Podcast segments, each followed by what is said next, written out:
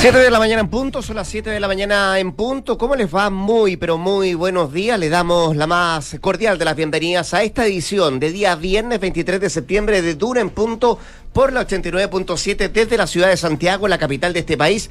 Le saludamos, la saludamos también a quienes nos escuchan en Valparaíso en el 104.1, en Concepción en el 90.1 y también en la ciudad de Puerto Montt en el 99.7. Sabemos también que tenemos em, bastante audiencia fuera del país y ahí nos escuchan en www.ura.cl, en nuestras plataformas y también nos pueden eh, no solo escuchar, también ver a través de nuestro streaming. Decía yo, se termina la semana, jornada de día viernes y un viernes que termina, uff, qué agitado, ¿no? Después de las últimas eh, noticias que hemos conocido en las últimas horas, del hackeo al Estado Mayor Conjunto, la renuncia de quien estaba a la cabeza de esa repartición eh, militar, de una investigación, de un sumario, de una comité de crisis que encabezó la propia ministra de Defensa, Maya Fernández, y todavía con muchas preguntas abiertas sobre qué significa este robo de información, más de 4.000 correos electrónicos que, mm, que fueron robados desde esa repartición militar y pone de manifiesto un tema que no es nuevo, ¿ah? que tiene que ver con la vulnerabilidad de eh, los sistemas eh, cibernéticos en nuestro país. La ciberseguridad en concreto, eh, tema pendiente, hay que invertir, por supuesto que hay que invertir, y son algunas de las cosas que quedan abiertas, preguntas abiertas respecto a lo que ha pasado con este tema. Otra de las cosas abiertas que todavía no tiene fecha es la reforma de pensiones. ¿Te acuerdas tú? Ya voy a saludar a Josefina Stavrakopoulos, que se había dicho que se iba a presentar primero em, a inicios del segundo semestre. Después se habló de que eh, agosto, primeros días de septiembre se podía concretar esto. Bueno, definitivamente no va a ser en septiembre. No sabemos qué va a pasar en octubre, pero hay eh, conversaciones que vaya adelante el ministro de Hacienda, Mario Marcel. Vamos a hablar de Rusia, vamos a hablar de Ucrania, vamos a ir a Italia también, que tiene elecciones este fin de semana, este domingo, y dicen que una mujer podría ser la primera en quedarse con el cargo de primera ministra. Josefina Stavrakopoulos, ¿cómo te va? Muy bien, ¿y a ti? ¿Qué tal tu viernes? ¿Cómo parte? Bien. Con frío, ¿Sí? Sí, yo me esperaba un día más primaveral, sobre todo en la mañana, pero eso no bueno, ocurrió. Eso pasó ayer un poquito, hoy día Sí. cambian las cosas. Sí, cambia la cosa. Es la primavera, pues. 7,5 grados, que no se sienten como 7,5 grados, La se siente que no. más frío. ¿Mm? Y la máxima va a llegar hasta los 20, eso sí. No más que eso. No más que eso, con cielos cubiertos. Para el fin de semana podrían incluso bajar las temperaturas. El sábado esperamos una máxima de 14 y el domingo vuelve a subir hasta los 19. En Viña del Mar y Valparaíso, donde nos pueden escuchar en el 104.1, 9 grados a esta hora, máxima de 16, cielos principalmente cubiertos. También bajan las temperaturas el sábado. Como máxima van a tener 13 grados de temperatura y el domingo sube hasta los 17. En Concepción, a esta hora 11 grados. Cielos cubiertos con chubascos aislados. Los chubascos se van, llegan las nubes totalmente y la máxima va a llegar hasta los 14. Las nubes se mantienen por lo menos hasta el domingo y las máximas estarían entre los 15 y los 14 grados de temperatura. En Puerto Montt, a esta hora chubascos, la máxima va a llegar hasta los 12 grados, se espera nubosidad parcial y el fin de semana las temperaturas no van a subir más allá de los 13 grados de temperatura sin caída de aguas. Eso volvería el lunes, probablemente. Recién el lunes. Sí.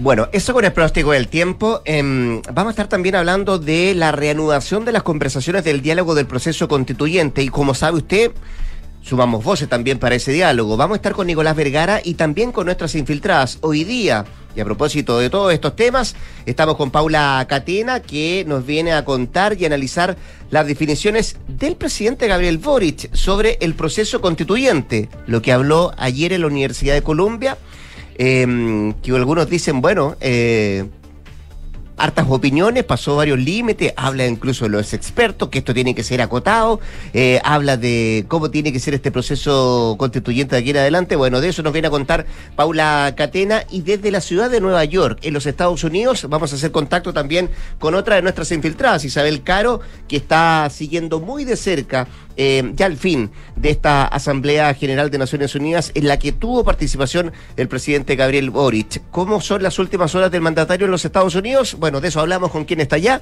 Isabel Caro, que es otra de nuestras infiltradas, en un ratito más sacando un punto. Siete con cuatro ya, siete de la mañana con cuatro minutos, partimos así y estos, estos son nuestros titulares.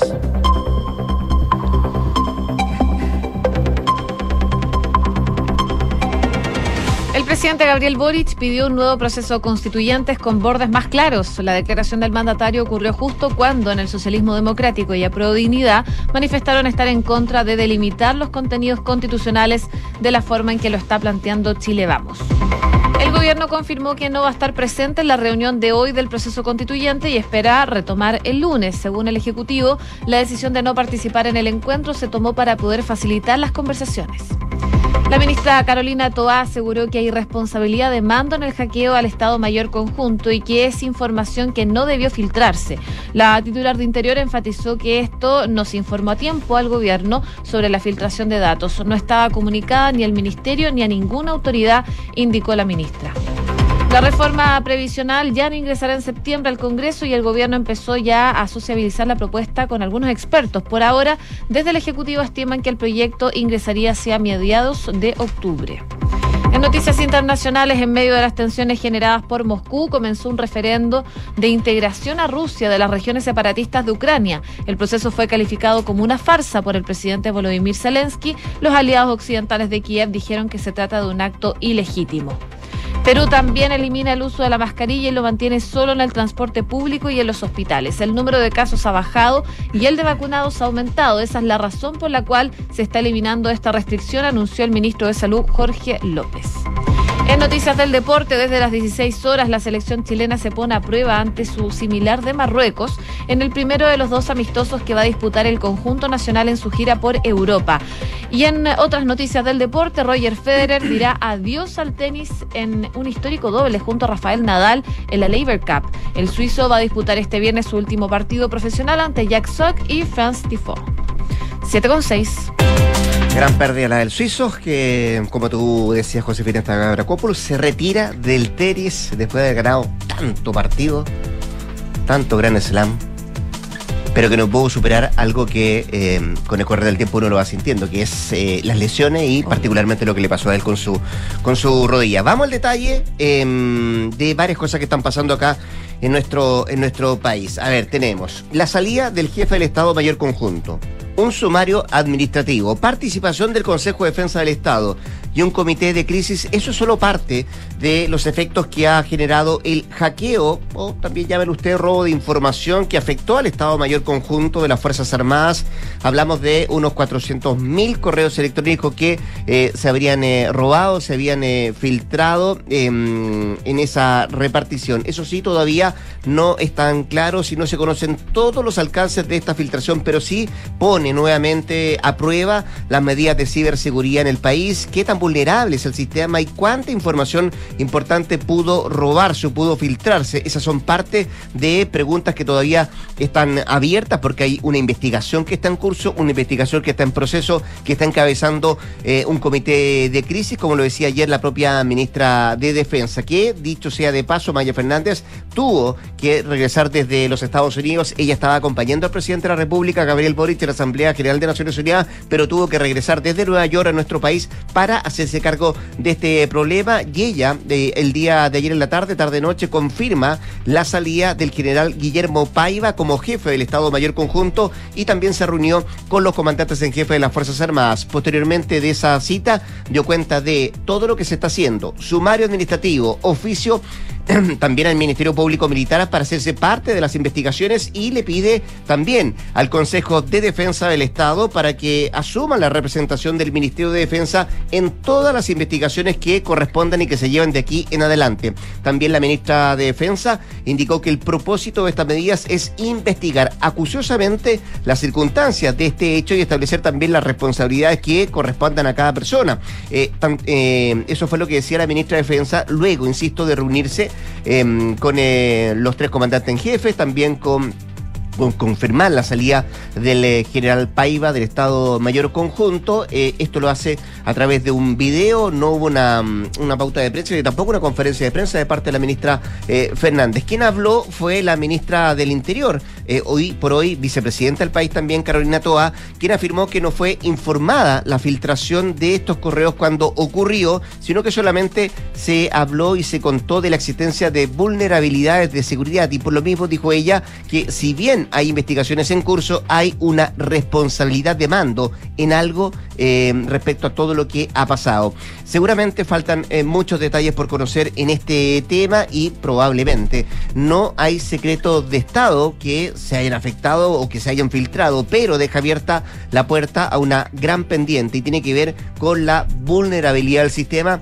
y cuán dispuestos como Estado, como gobierno, estamos em, eh, abiertos a invertir en este tipo de situaciones para que no ocurran situaciones como la que estamos viviendo. Ojo, no solamente le ocurrió en nuestro país, le ha ocurrido en otros países también, esto es algo eh, que, que, no solamente es particular o propio nuestro, ha ocurrido también en otras reparticiones de otros gobiernos, de otros estados, eh, lo que por supuesto lleva también y conlleva a hacerse mucho más responsable y a tener mm, sistemas de ciberseguridad que sean menos penetrante o que permita situaciones como la que estamos viviendo hoy día. 7 con 10. Escuchas, Duna en punto.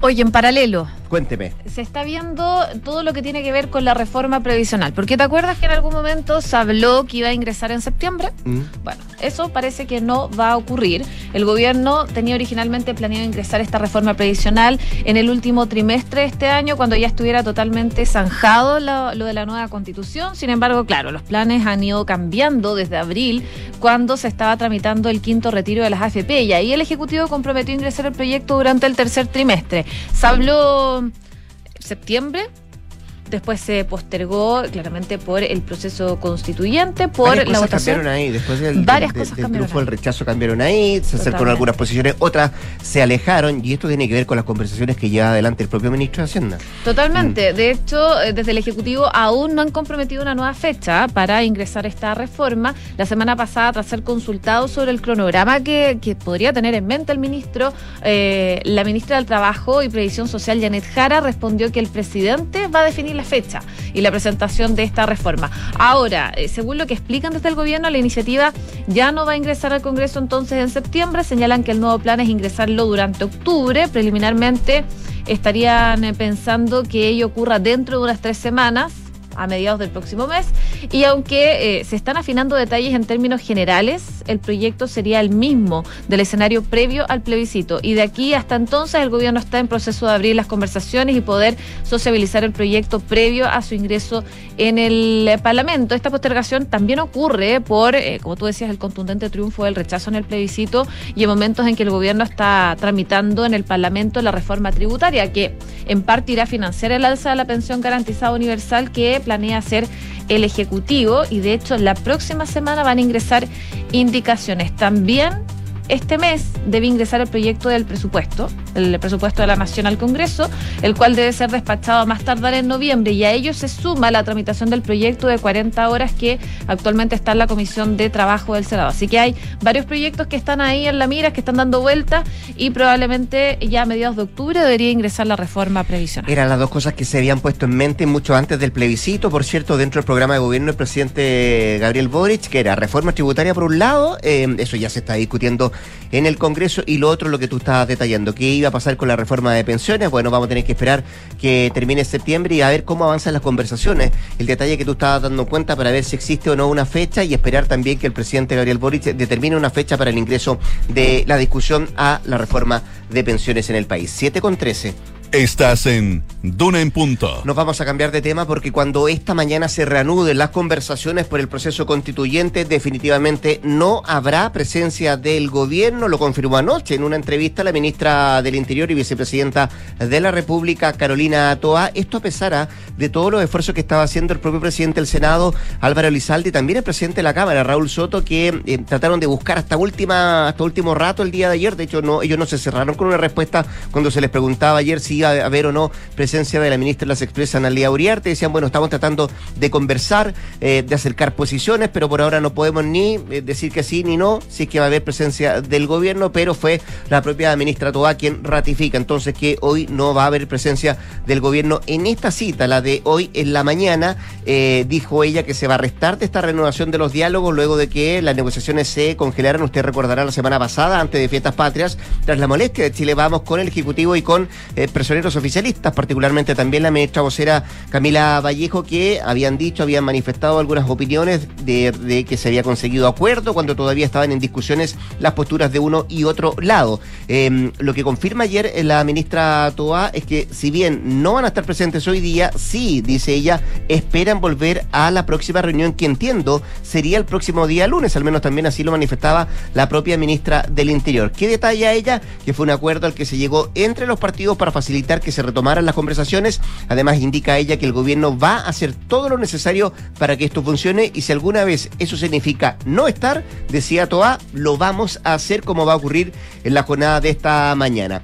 ¿Qué dicen desde Chile Vamos? Bueno, eh, no se han manifestado respecto a la presencia o no del gobierno en esta primera cita, pero sí adelantaron que mm, van a pedir certezas y seguridades en este trabajo y buscarán limitar la reacción de la nueva Carta Magna, dejando zanjado desde antes varios temas. Uno de ellos tiene que ver con grupo de especialistas o expertos, como se le ha llamado, eh, también los bordes y descartando así que esto parta con una hoja en blanco. Es la antesala de esta cita em, que tendrá los ojos puestos en el ex Congreso Nacional. Ahí se van a reunir las conversaciones por el proceso constituyente. José Bienestar Stavrakopoulos, que no va a ser la única actividad de algunos parlamentarios o también de algunos grupos que em, se em, están reuniendo hoy día, porque también puede haber novedades de Amarillos, que tuvo una participación bien importante también en el pasado plebiscito del 4 de septiembre. Claro, Amarillos eh, va a dar el primer paso para constituirse como partido político. Hoy día, este grupo conformado durante la discusión de la Convención Constitucional sobre el cual tuvo una mirada bastante crítica que los llevó a empujar, de hecho, el rechazo en el plebiscito de salida, va a tener su primer hito hoy día a eso de los 5 de la tarde en el ex Hotel Neruda, donde 100 ciudadanos firmarán la escritura de la constitución del partido. El primer paso exigido entonces por el CERVEL para iniciar este proceso. El primer requisito que se pide. El primer requisito que se pide, por supuesto. Pero para los representantes de amarillos, este es el objetivo a corto plazo y que es claro, lograr la pronta constitución del partido para poder participar como tal en una eventual nueva elección de convencionales. Lo que decía el diputado Andrés Jonet es que él cree que apuestan a ser partido nacional, que tienen mucha gente interesada y apuestan a hacerlo en el breve tiempo. En la misma línea, la ex canciller Soledad Alvear, quien estará en el grupo de los 100 primeros firmantes, sostiene que la primera tarea obligatoria de Amarillos es seguir trabajando por tener una constitución nueva y buena. Dice, no sé lo que va a resolver los partidos políticos que actualmente están discutiendo en el Congreso, cuál va a ser la forma, pero si esto tuviese que, ver con elección de personas para constituir un mecanismo que se haga cargo, para eso nosotros, nosotros necesitamos ser partido político, decía eh, Soledad Alvear. Por su parte, el ex eh, parlamentario y ex militante del PS, Fulvio Rossi, quien también firma hoy, destacó que la mezcla que existe en Amarillos es gente nueva, con ideas frescas, pero también personas con una vasta trayectoria. Así que. Ese concepto es bien bueno, el de la mezcla. Vamos a ver quiénes aparecen en la foto hoy día. Hasta anoche entiendo, y hoy día en la mañana no, hasta al menos que se presenten las firmas frente al CERVEL, eh, no querían hablar los principales, las principales caras que están detrás de Amarillo, no querían dar ninguna entrevista, eh, que lo iban a hacer después de, de, la presentación de firmas ante el servicio electoral, que, como decías tú, el primer paso para conformarse como partido político. Así que pendientes de la foto de esta mañana ahí en el CERVEL. 7 con 17. Estás escuchando Duna en punto. Dos cosas en el ámbito internacional. Vamos a hablar de lo que está pasando en Ucrania y en Rusia, pero antes vámonos a Italia porque las elecciones de este domingo en ese país podrían significar que la extrema derecha vuelva al poder y que una mujer Además, por vez primera, se alce como primera ministra de ese país. Anoche en los cierres de campaña, los líderes de la coalición de derechas, favorita según los sondeos, celebraron en Roma el término de una inédita campaña que podría llevar al poder a una ex admiradora de Benito Mussolini. Se trata de Giorgia Meloni, líder de Fratelli de Italia, que es Hermanos de Italia, una formación ultraderechista y además nacionalista. Ella podría convertirse en el primer jefe de gobierno postfascista que llega a gobernar un país que usted recordará fue fundador además de la Unión Europea. La Meloni, como le llaman en Italia, eh, tiene 45 años, se presenta aliada con la formación conservadora Forza Italia, que em, dirige, está a la cabeza del magnate Silvio Berlusconi, y también con la Liga Anti-Inmigración de Matteo Salvini, conocida por su política de mano dura con los barcos humanitarios que rescatan migrantes en el Mediterráneo. Anoche en su alocución que decía ella, decía que queremos una Italia fuerte, seria y respetada en la escena internacional, eh, comprometiéndose también a poner en marcha una reforma de las instituciones italianas hacia un régimen presidencialista que garantice además estabilidad en ese país. Según los sondeos, la coalición de derecha y extrema derecha podrían obtener, dicen, entre el 45 y el 55% de los escaños en el Parlamento. De Italia nos vamos a Rusia. A Rusia, porque hay harto movimiento que se está generando. Eh, por una parte, recordemos las declaraciones que hizo esta semana Vladimir Putin eh, de poder tener a gente, por ejemplo, que haya hecho solo el servicio militar, de mandarlo a esta situación que se está viviendo con Ucrania. Eso ha generado un éxodo masivo. Se han agotado los tickets de avión.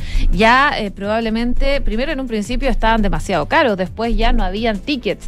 Y eso mientras hoy día las regiones ucranianas controladas por Moscú votan el referendo de adhesión a Rusia según funcionarios prorrusos de esa zona. Esta consulta orquestada por el Kremlin, por supuesto, eh, que Ucrania y Occidente califican de farsa sin ninguna fuerza legal, está considerada siendo un paso más hacia la anexión de territorios por parte de Rusia. Los referendos se celebran en las regiones de Lugansk, en Zaporilla, controlada principalmente por tropas rusas, y en Donetsk, y en Gerson también, que está casi en su totalidad a manos de Moscú. Eh, se espera que la votación comience a lo largo de esta jornada, casi con toda seguridad. La consulta en la que se pregunta a los residentes si quieren que sus regiones formen parte de Rusia va a favorecer a Moscú. Eso daría al Kremlin un pretexto para reclamar que los intentos de fuerzas ucranianas por eh, procurar el control de estos territorios son ataques contra la propia Rusia, lo que provocaría una drástica escalada de la guerra que ya dura siete meses. Así que vamos a ver qué pasa en este referéndum, que ya comienzan las votaciones en las regiones ocupadas de Ucrania. Son cuatro regiones, em, día número 212 de guerra en ese país, tú lo decías, siete meses se cumplen el próximo 26 de septiembre de la invasión de Rusia a Ucrania, 7 con 20 los indicadores económicos. A esta hora les cuento, la UEF 34.163 pesos, el dólar cerró al alza en 814, el euro en 944, también al alza, el IPSA 5.303 puntos a la baja y el cobre 3,36 dólares la libra.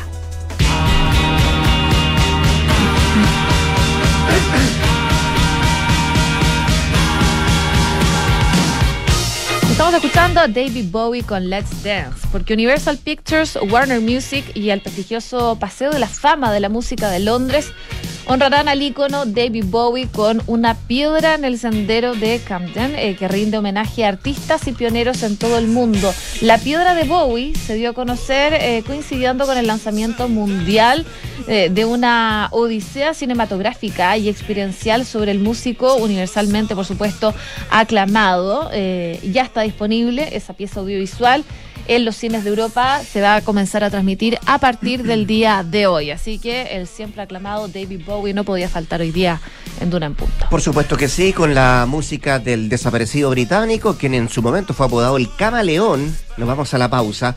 Eh, la José Stavrakopoulos, por cierto, va a volver a las 8 de la mañana para actualizarnos todas las informaciones. Y mm, déjeme darle un consejo también antes de la pausa. En Inversiones Sura te ayudan a tomar las mejores decisiones financieras a través de soluciones personalizadas para tus propósitos y también el constante asesoramiento del equipo de expertos Sura. Conoce más en inversiones.sura.cl. El poder de tus decisiones crea futuro. Nos vamos a la pausa. Ya volvemos con más a en punto.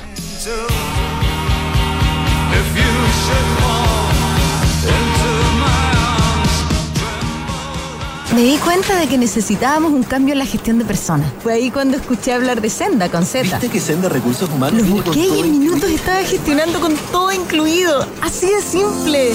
Senda, el software de recursos humanos de Defontana, incluye todos los procesos de gestión de personas gracias a su ecosistema digital de gestión empresarial, firma digital, selección por comunicaciones, reclutamiento, comunicaciones y mucho más contratando Senda desde solo 1.500 pesos por colaborador.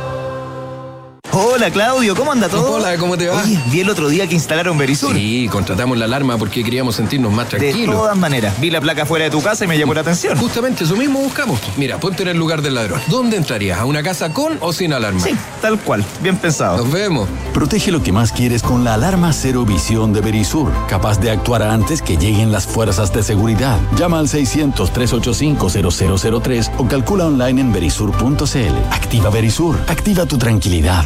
Nueva Gatorade Zero. Cero azúcar, cero calorías y cero excusas para despertarte a entrenar mientras toda una ciudad duerme. Porque te entrega sodio, potasio y vitaminas B3 y B6 para hidratarte de la forma más completa y sin sumar calorías. Pruébala en sus dos sabores blueberry y naranja. Encuéntrala en supermercados y farmacias. Gatorade, el experto en hidratación. Cuando llegué a urgencias nunca pensé que todo se complicaría tan rápido. La movilidad de mi cuerpo estaba comprometida, estaba asustada, pero cuando ves que hay un equipo con experiencia, te da tranquilidad. Para mí, el cuidado de un especialista no da lo mismo. Somos Neurocirugía UCE, con más de 70 años de trayectoria en el país. Realizamos procedimientos y cirugías con técnicas avanzadas. Te brindamos toda la atención que necesitas para que sigas disfrutando de lo más importante. Somos UCE Cristus, somos la Católica. Vuelven a Chile Cayetana Álvarez de Toledo y Ricardo Caballero, invitados por Grupo Security a su Seminario Económico Internacional. La destacada política española, junto al reconocido economista, nos entregarán su visión de los desafíos económicos y políticos que enfrenta nuestro país en un momento crucial. No te puedes perder el seminario Reimpulsando Chile. Acompáñanos vía streaming este 3 de octubre desde las 8.45 en security.cl. Grupo Security.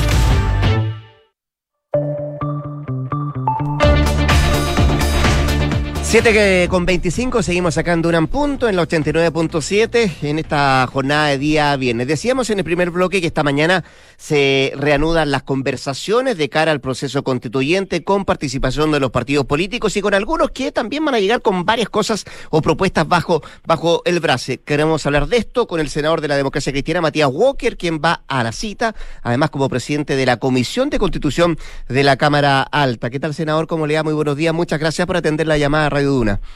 Hola Rodrigo, ¿qué tal? Muy buenos días. Oiga, eh, bueno, eh, sabemos lo que pasó la semana pasada, se suspendió la reunión, vino Fiestas Patrias, se reanuda esto esta mañana. ¿Con qué, con qué ánimo va usted? ¿Con qué expectativa va esta reunión, senador?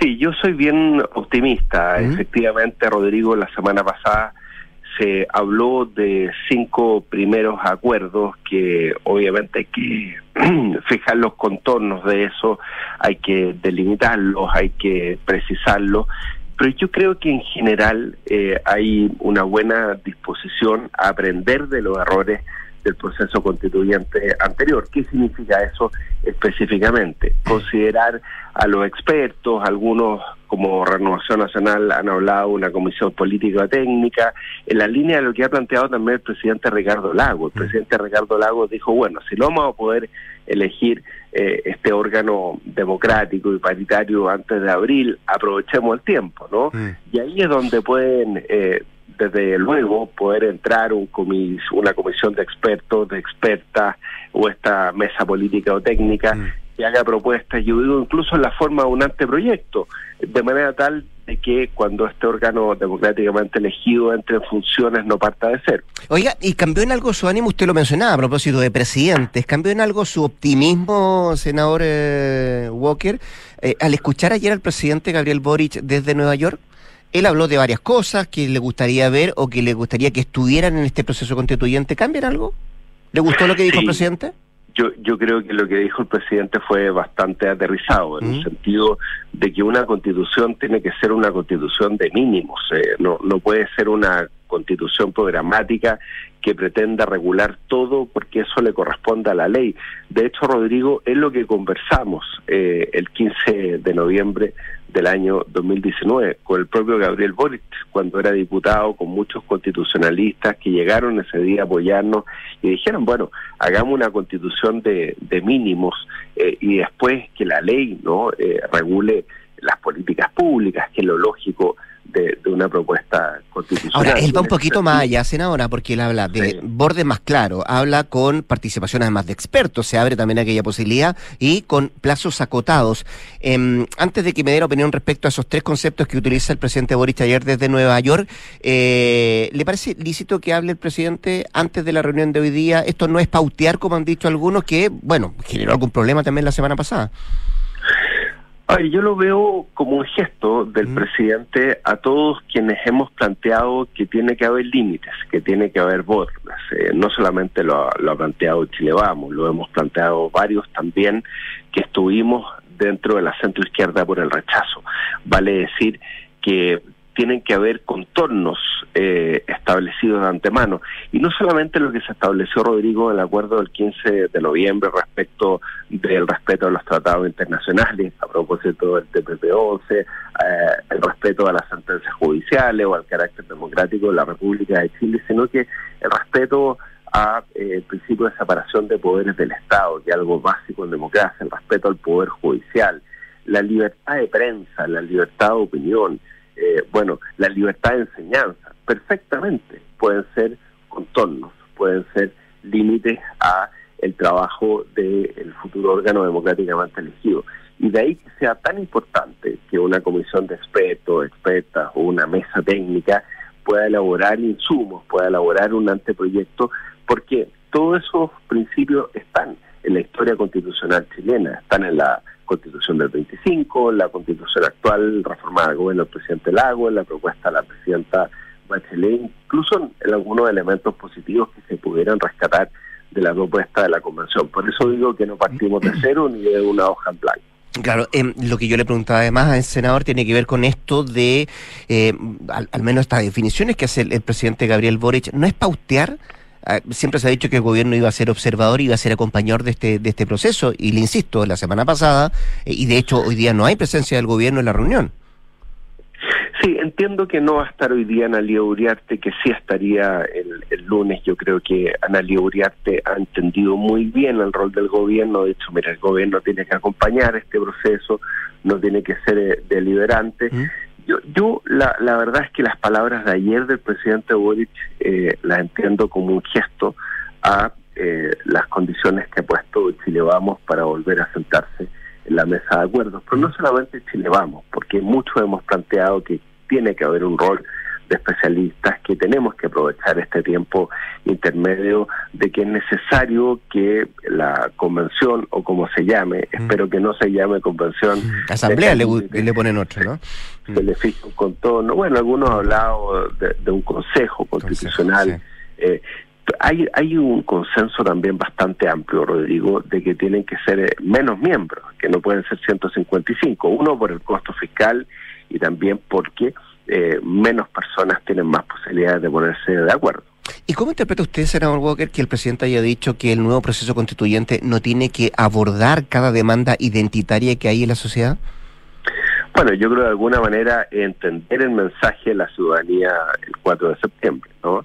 De que no quiere refundar todo, de que básicamente respecto al tema de los pueblos originarios eh, hay que leer bien lo que ocurrió en las comunas donde precisamente hay mayor eh, proporción de población indígena que fueron precisamente aquellas comunas donde más ganó el, el rechazo. Yo creo que se refiere a eso y poder tener una constitución minimalista eh, de mínimos comunes, una constitución donde exista un sentido de pertenencia de todos, eh, porque eh, fue tan contundente el mensaje de la ciudadanía que el proceso constituyente tiene que generar un acuerdo amplio para que sea respaldado esta vez por la ciudadanía. Eh, senador, eh, usted lo decía, y no solo usted, también lo manifestó en esta declaración del día de ayer el propio presidente Gabriel Boric respecto al tema, al tema de los expertos. Parece que hay consenso, en mayor de lo que uno esperaba respecto a ese, a ese tema. ¿A usted le gusta que ese comité o grupo de expertos trabaje de antemano como lo está proponiendo Chile Vamos o que lo haga de manera paralela a esta convención, consejo, asamblea, póngale el nombre que usted quiera? lo que pasa, Rodrigo, en esto hay que ser práctico, porque esta comisión de expertos, de expertas, como ha dicho la presidenta del Partido Socialista, no, no, no puede empezar a trabajar en abril del próximo año cuando se elija este órgano en forma democrática. Mm. Lo, lógico es que empiece a trabajar desde ahora, el sistematizar. Ahí, hay una concordancia con lo que dice Chile Vamos entonces, que, que pongan a trabajar de, antemano. no solamente lo ha planteado Chile Vamos, yo se lo he escuchado al Partido Socialista, se lo he escuchado al, PPD, yo lo he conversado con numerosos constitucionalistas de la democracia cristiana. La, la, la, DC tiene una comisión constitucional del partido eh, que, que ha propuesto algo similar. Por lo tanto, yo creo que es perfectamente posible que una comisión eh, elegida por el Congreso de manera tal de que pueda ser representativa de las distintas fuerzas políticas, incluso del mundo independiente, pueda elaborar, como dijo el presidente Lagos, pues yo también quiero recordar que él fue uno de los primeros en proponerlo, una suerte de anteproyecto, de manera tal que el órgano que sea elegido el próximo año no parta su trabajo desde cero. Perfecto. Eh, estamos conversando con el eh, senador Matías Walker a propósito de la reanudación de los eh, de las conversaciones para este proceso constituyente. Déjeme cambiarlo de tema, senador Walker. ¿Sigue en reflexión respecto a su militancia en la DC?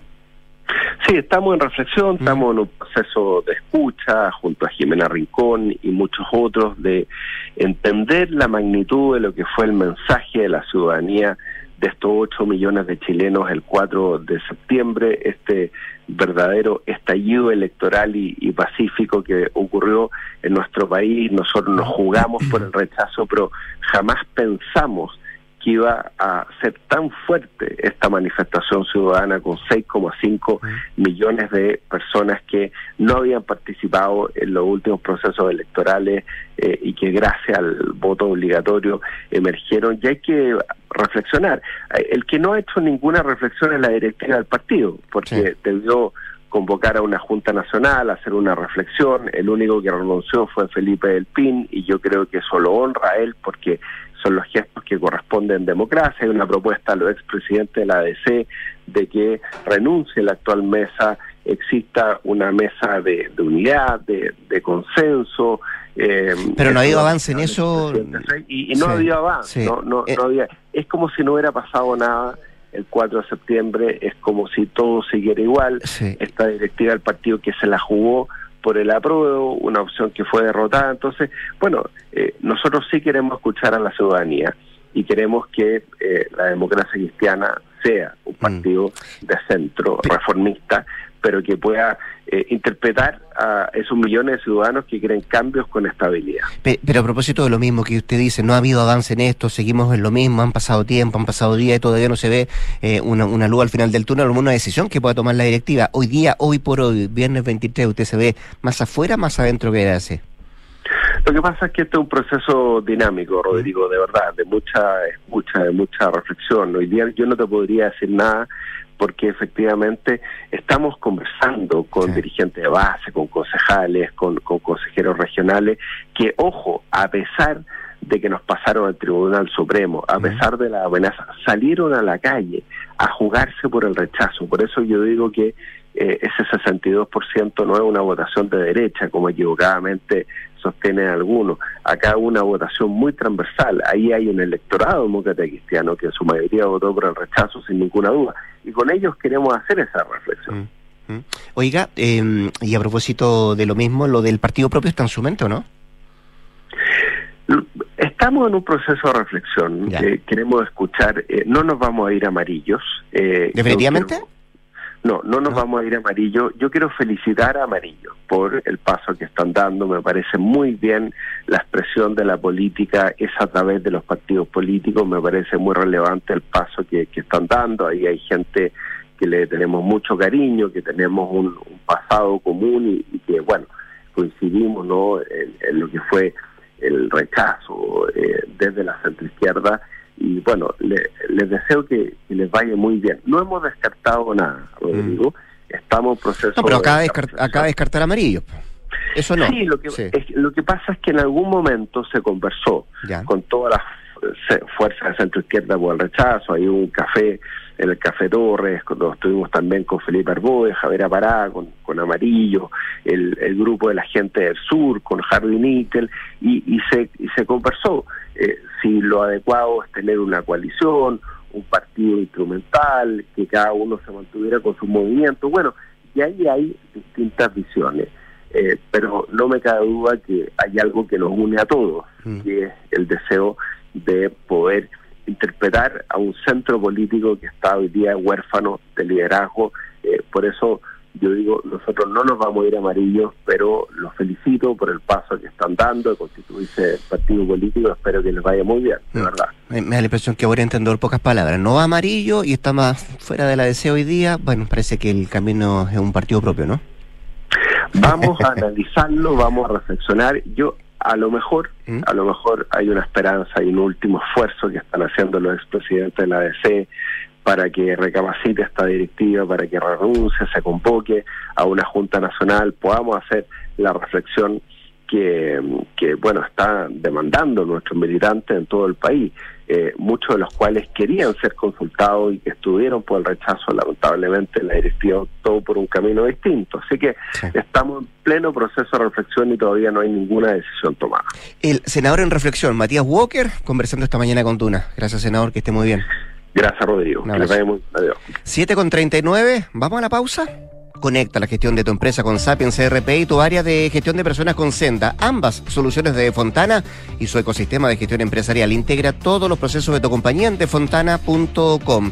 Ingebec tiene un buen consejo que darles. Gánale a la inflación invirtiendo en UF a través de renta residencial. Es la mejor manera de ganarle a la inflación y también proteger tus ahorros.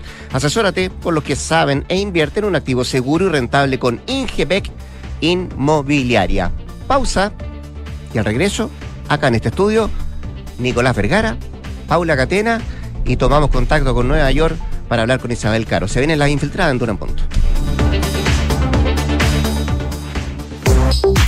Este buen consejo. Da un paso sin complicarte por el pie. Así es, porque ahora en Ingebec Inmobiliaria te ayudan a comprar un departamento con entrega inmediata pagando el pie hasta en 48 cuotas sin intereses. Lo mejor es que al ser con entrega inmediata, puedes ponerlo al tiro en arriendo y así comenzar a capitalizar tu inversión desde ya.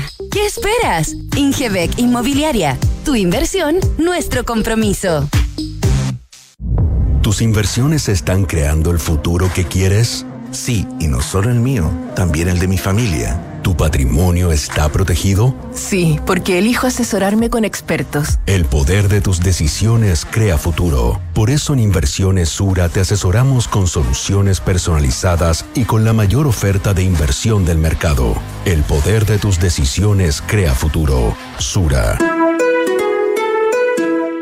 Hola Claudio, ¿cómo anda todo? Hola, ¿cómo te va? Oye, vi el otro día que instalaron Verisur. Sí, contratamos la alarma porque queríamos sentirnos más tranquilos. De todas maneras, vi la placa fuera de tu casa y me llamó la atención. Justamente eso mismo buscamos. Mira, ponte en el lugar del ladrón. ¿Dónde entrarías? ¿A una casa con o sin alarma? Sí, tal cual. Bien pensado. Nos vemos. Protege lo que más quieres con la alarma Cero Visión de Verisur, capaz de actuar antes que lleguen las fuerzas de seguridad. Llama al 600-385-0003 o calcula online en verisur.cl. Activa Verisur. Activa tu tranquilidad. Enfrentar el cambio climático es tarea de todos. Duna, por un futuro más sostenible. La construcción del Hospital Marga Marga, que Acciona está ejecutando en la región de Valparaíso, registra un 35% de avance, cifra que considera la obra gruesa terminada y da paso al desarrollo de terminaciones de la infraestructura. En esta siguiente etapa, el foco constructivo estará puesto en detalles como la instalación de revestimientos, cielos y pavimentos, y de especialidades como la red eléctrica, instalaciones térmicas, climatización, entre otras. El hospital, que será el segundo más grande de la región cuando entre en operación durante 2023, atenderá a unos 500.000 habitantes de Quilpué, Villa Alemana, Limache y Olmué, y contará por primera vez con un área de maternidad en la comuna, agregando valor para las mujeres de la zona. Acciona, expertos en el desarrollo de infraestructuras sostenibles para recuperar el planeta. Por ocho años consecutivos, Premio Aporte Urbano reconoce y destaca los mejores proyectos de construcción y arquitectura que contribuyen al desarrollo de las ciudades en todo el país. Desde una plaza o un jardín infantil hasta la recuperación de un inmueble patrimonial, todos los proyectos tienen espacio y ayudan a mejorar el entorno y la calidad de vida de las personas. Porque los aportes urbanos tienen premio. Postula tu proyecto del 12 de septiembre al 13 de octubre en www.premioaporteurbano.cl. Carlos Paraguirre. Cuando se titula el regalón, lo mejor es sentir el pecho inflado de orgullo. Pero cuando la inflación se siente en los bolsillos, lo mejor es el Fondo Scotia Deuda a Corto Plazo UF. Porque en escenarios de inflación te ayuda a invertir en instrumentos principalmente denominados en UF. No te pide monto mínimo y todo 100% digital. No te des más vueltas. Conoce esta y otras alternativas en Scotia Fondos. Infórmese de las características esenciales de la inversión en fondos mutuos establecidas en sus reglamentos internos y scotiabankchile.cl. Infórmese sobre la garantía estatal de los depósitos en su banco o en cmfchile.cl. Marca registrada de The Bank of Nova Scotia. Utilizada bajo licencia. Oye, ¿subiste la última de Soto? No, ¿qué hizo ahora? Se compró un auto. Nah. ¿Pero cómo? ¿Y de cuándo se metió en ese cacho? Parece que ayer la señora no lo quiere ni ver. Ahora sí que la embarró. Pero ¿cómo tan huevo? Se parte de la nueva experiencia de tener un auto. Suscríbete a smarticar.cl sin hacer trámites, pagar mantenciones, patente ni seguros. Smarticar. Comprarse un auto no es smarty. Escuchas Duna en punto. Duna 89.7.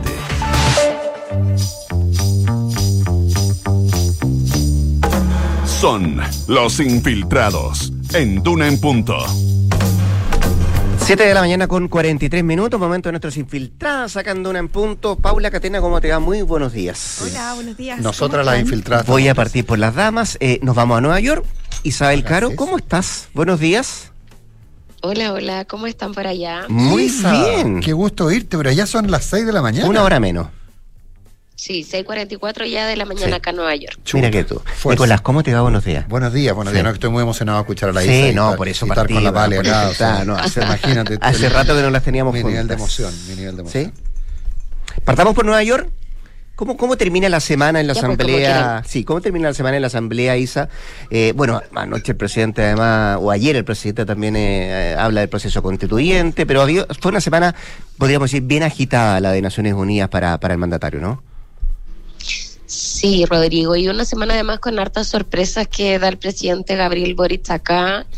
Eh, el primer día justamente con eh, su intervención ante la Asamblea de las Naciones Unidas, ante el Pleno, eh, su debut eh, estuvo marcado por el análisis eh, sorpresivo de todas maneras eh, respecto de los resultados del plebiscito, donde profundiza finalmente cuáles son a su juicio las causas del triunfo del rechazo en el plebiscito del 4 de septiembre y eh, plantea justamente que esta no es una derrota a su gobierno y que ningún gobierno puede sentirse derrotado por la voluntad expresada por eh, la ciudadanía en, en las urnas. Eh, él mismo tuvo que salir de alguna manera a explicar esto porque en la interna justamente se entendió eh, que este era un mensaje más, más a Chile que al mundo, digamos.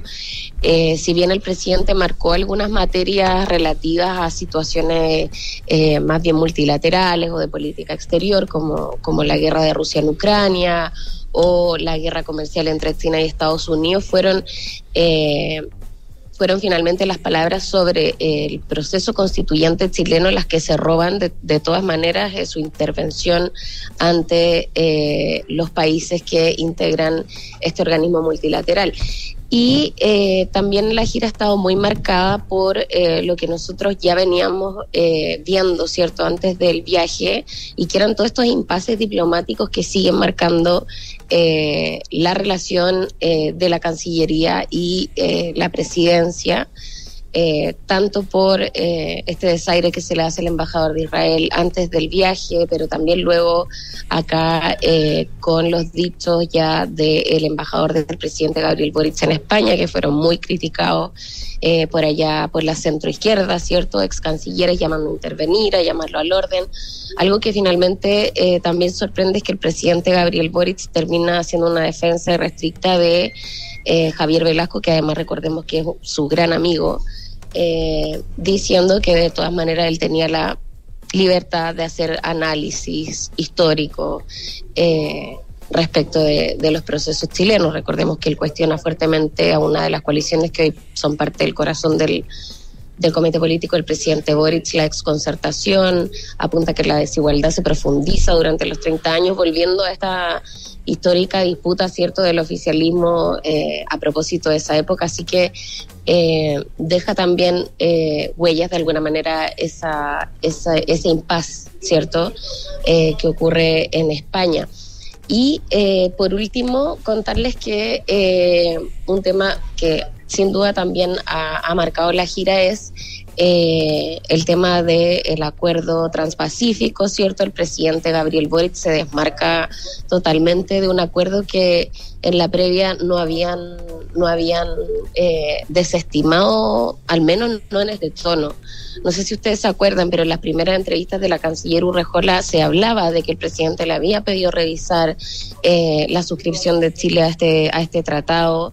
Eh, y finalmente, en este viaje, eh, justamente a propósito de, del desmarque de Aprodignidad, ¿cierto? Donde le notifican al Ejecutivo que no van a aprobar un, un tratado de estas características, que el mandatario se enmarca y radica esta discusión simplemente en el, en el Senado. Pero ojo que no fue- no el fue acuerdo de la Unión Europea de alguna manera también ha sido parte de las discusiones, las ¿Esa? bilaterales del presidente. eh, pero eso ya se ve como algo que está eh, más avanzado, se están eh, ya finalizando las- las negociaciones y se espera que ya a fines de este año Chile pueda suscribirlo y, y se selle.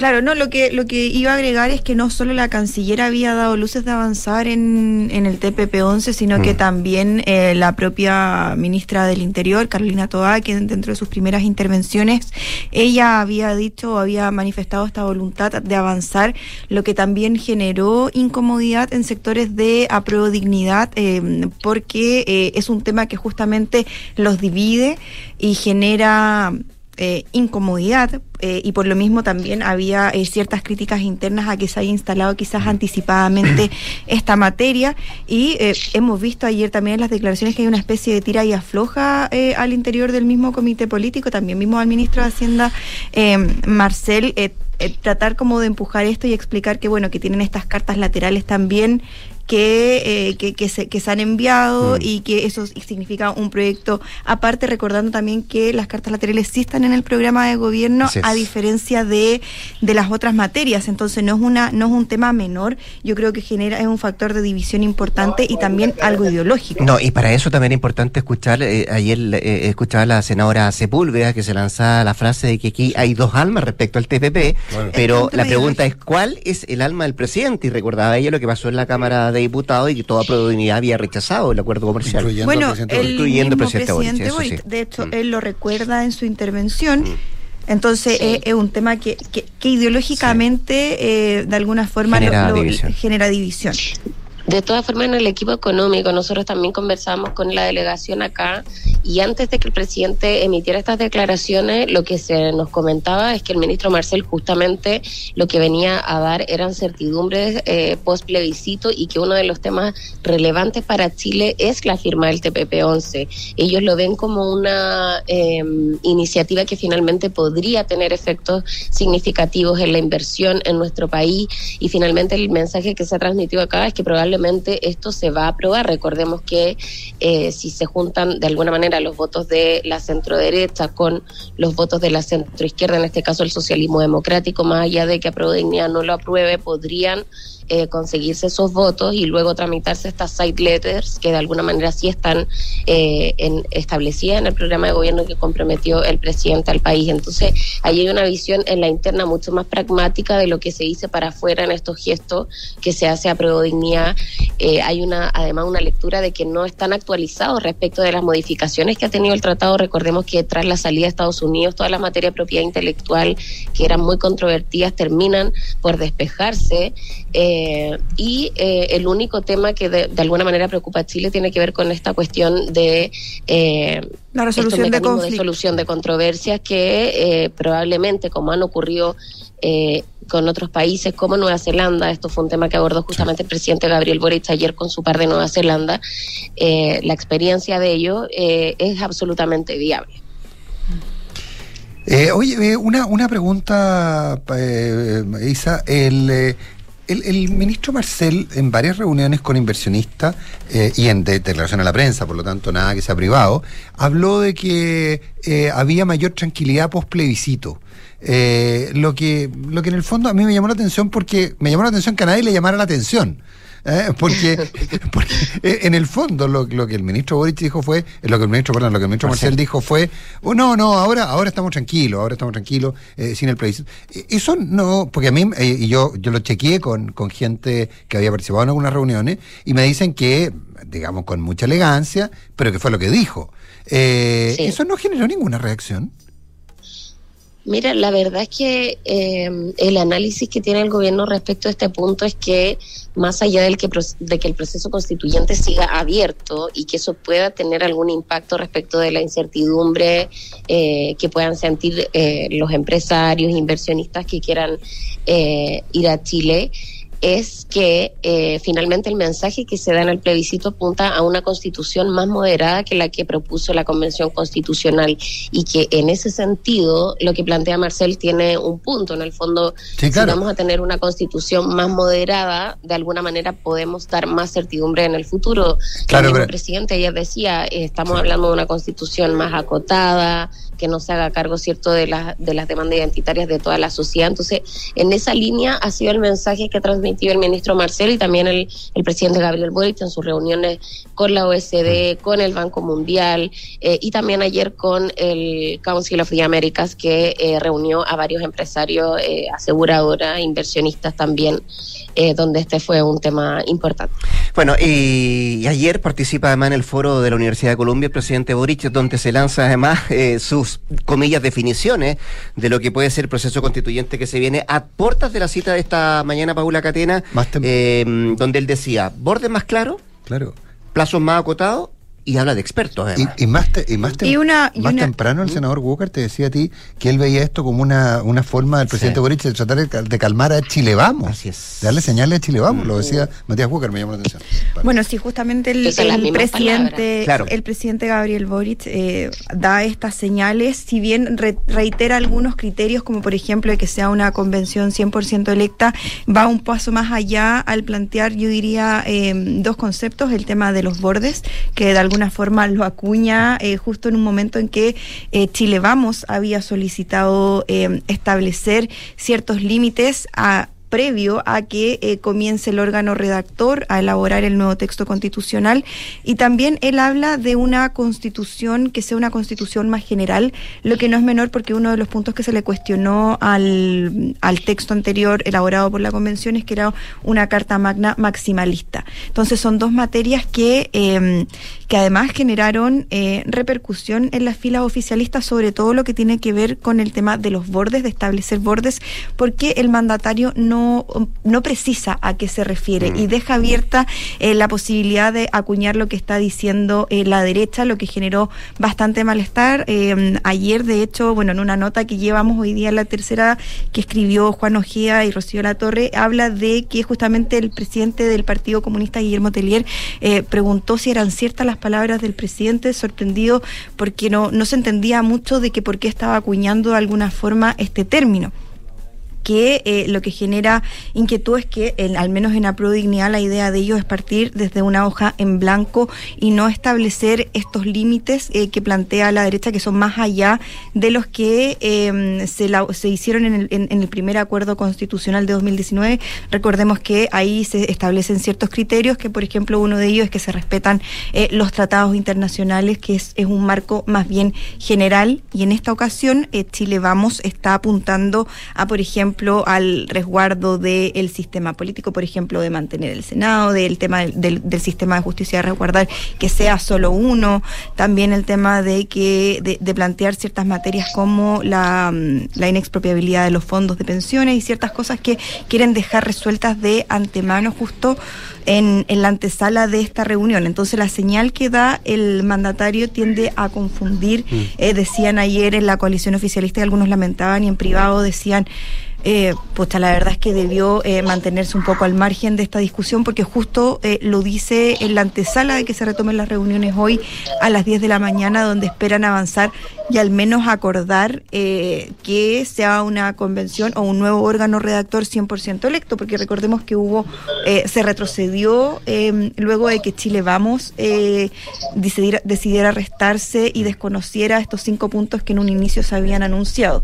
Entonces, el- la, la situación igual estaba tensa y como el gobierno está con, de alguna forma con el acelerador en querer resolver rápidamente el tema, el tema constitucional eh, respecto a zanjar un acuerdo para después poder avanzar en los otros pasos, eh, genera una presión que algunos dicen que es innecesaria, o sea, Mm. una intervención que, que no era el momento em, de fijar esos criterios. Más allá de que el propio mandatario dice en su intervención, oigan, no es que yo quiera pautear eh, a los congresistas, pero bla, bla, bla, bla, bla, bla. Entonces. y da sus definiciones. Y lo pla- y lo Entonces- plantea, Y lo claro. pautea. Entonces da, da las Sí. definiciones igual. Entonces son cosas, eh, en todo caso, propias de, de, de la mayoría de, los de, los, de los mandatarios. O sea, en- el expresidente Piñera también lo hacía en su momento. No es que quiera decir, pero bla, bla.